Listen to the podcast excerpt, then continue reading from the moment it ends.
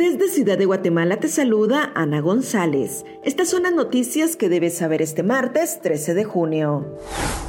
Comisión de El Salvador dio luz verde a propuesta de Nayib Bukele para reducir el número de municipios.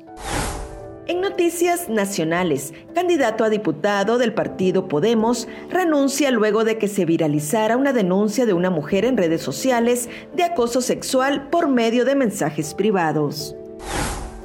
Video muestra rechazo al alcalde Javier Gramajo durante su visita al mercado de Villanueva. Ministerio Público está a la espera de la resolución de la Corte de Constitucionalidad para iniciar investigación por caso Prosperidad Ciudadana.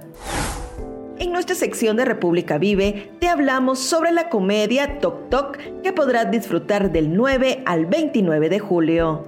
También te contamos sobre los principales hechos históricos que marcan las efemérides de este 13 de junio.